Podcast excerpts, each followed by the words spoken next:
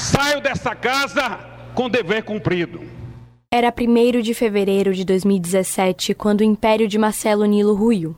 Depois de 10 anos comandando a Assembleia Legislativa da Bahia, Nilo viu o poder escorrer pelas mãos e o seu adversário, Ângelo Coronel, ser eleito o novo presidente do Legislativo baiano. Porém, essa história começou bem antes.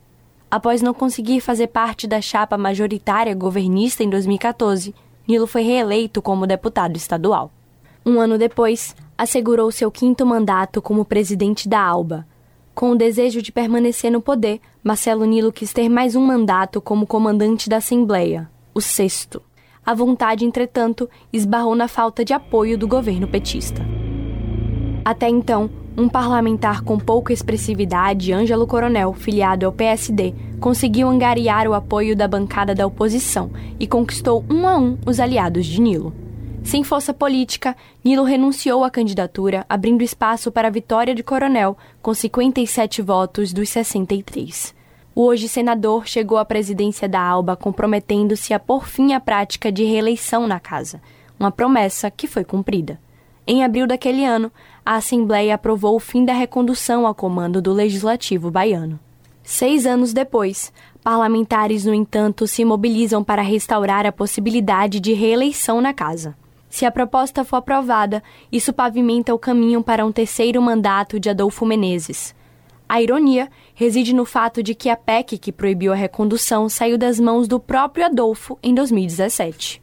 A nova PEC, que permite mandatos consecutivos, já tem o apoio de 47 deputados, inclusive daqueles que se diziam contra as reconduções. Levantamento feito pelo Metro 1 aponta que 27 deputados que foram contra a reeleição em 2017 estão atualmente na casa.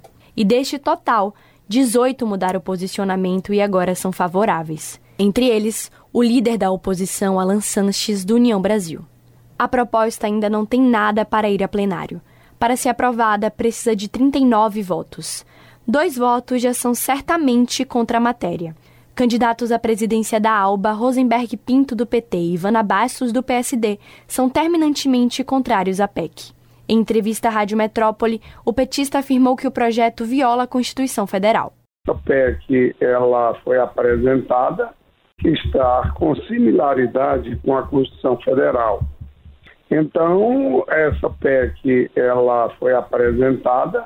Na minha opinião, eu acho que ela tem uma divergência com a Constituição Federal, mas isso a Casa Legislativa, ao apreciar, vai analisar a primeira condicionalidade, a partir, inclusive, da Comissão de Constituição e Justiça da Casa.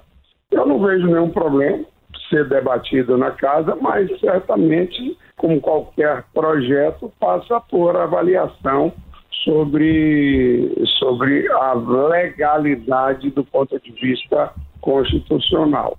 Rosenberg refuta a especulação de que quer concorrer à presidência da ALBA. Diz ainda que não tem nada contra Adolfo Menezes. De mim, do ponto de vista pessoal, ele seria reeleito 50 vezes se vida ele tivesse o eleito tivesse. Qual é o problema? O problema não é gostar ou não gostar de um presidente. O que está por detrás é a alternância de poder. Apesar de negar o mal-estar com o atual presidente da ALBA, Rosenberg Pinto ficou furioso quando soube da PEC da reeleição. Com a máquina na mão, Adolfo Menezes será o favorito no pleito se tiver a autorização para concorrer a mais um mandato. E ele admitiu em entrevista à Metrópole que pode se candidatar mais uma vez ao comando da casa. Se a maioria quiser, Sim, claro, você não claro. vai recusar é, isso, não, né? Não, se a maioria quiser, não. Por enquanto, Ivana Bastos tem evitado falar publicamente sobre a eleição na Alba. Ela, todavia, já conta com o apoio público do presidente do PSD na Bahia e senador Otto Alencar, que se posicionou contra a PEC da reeleição. O novo presidente da Assembleia só será definido em fevereiro de 2025, mas os ânimos já estão acirrados e têm uma explicação.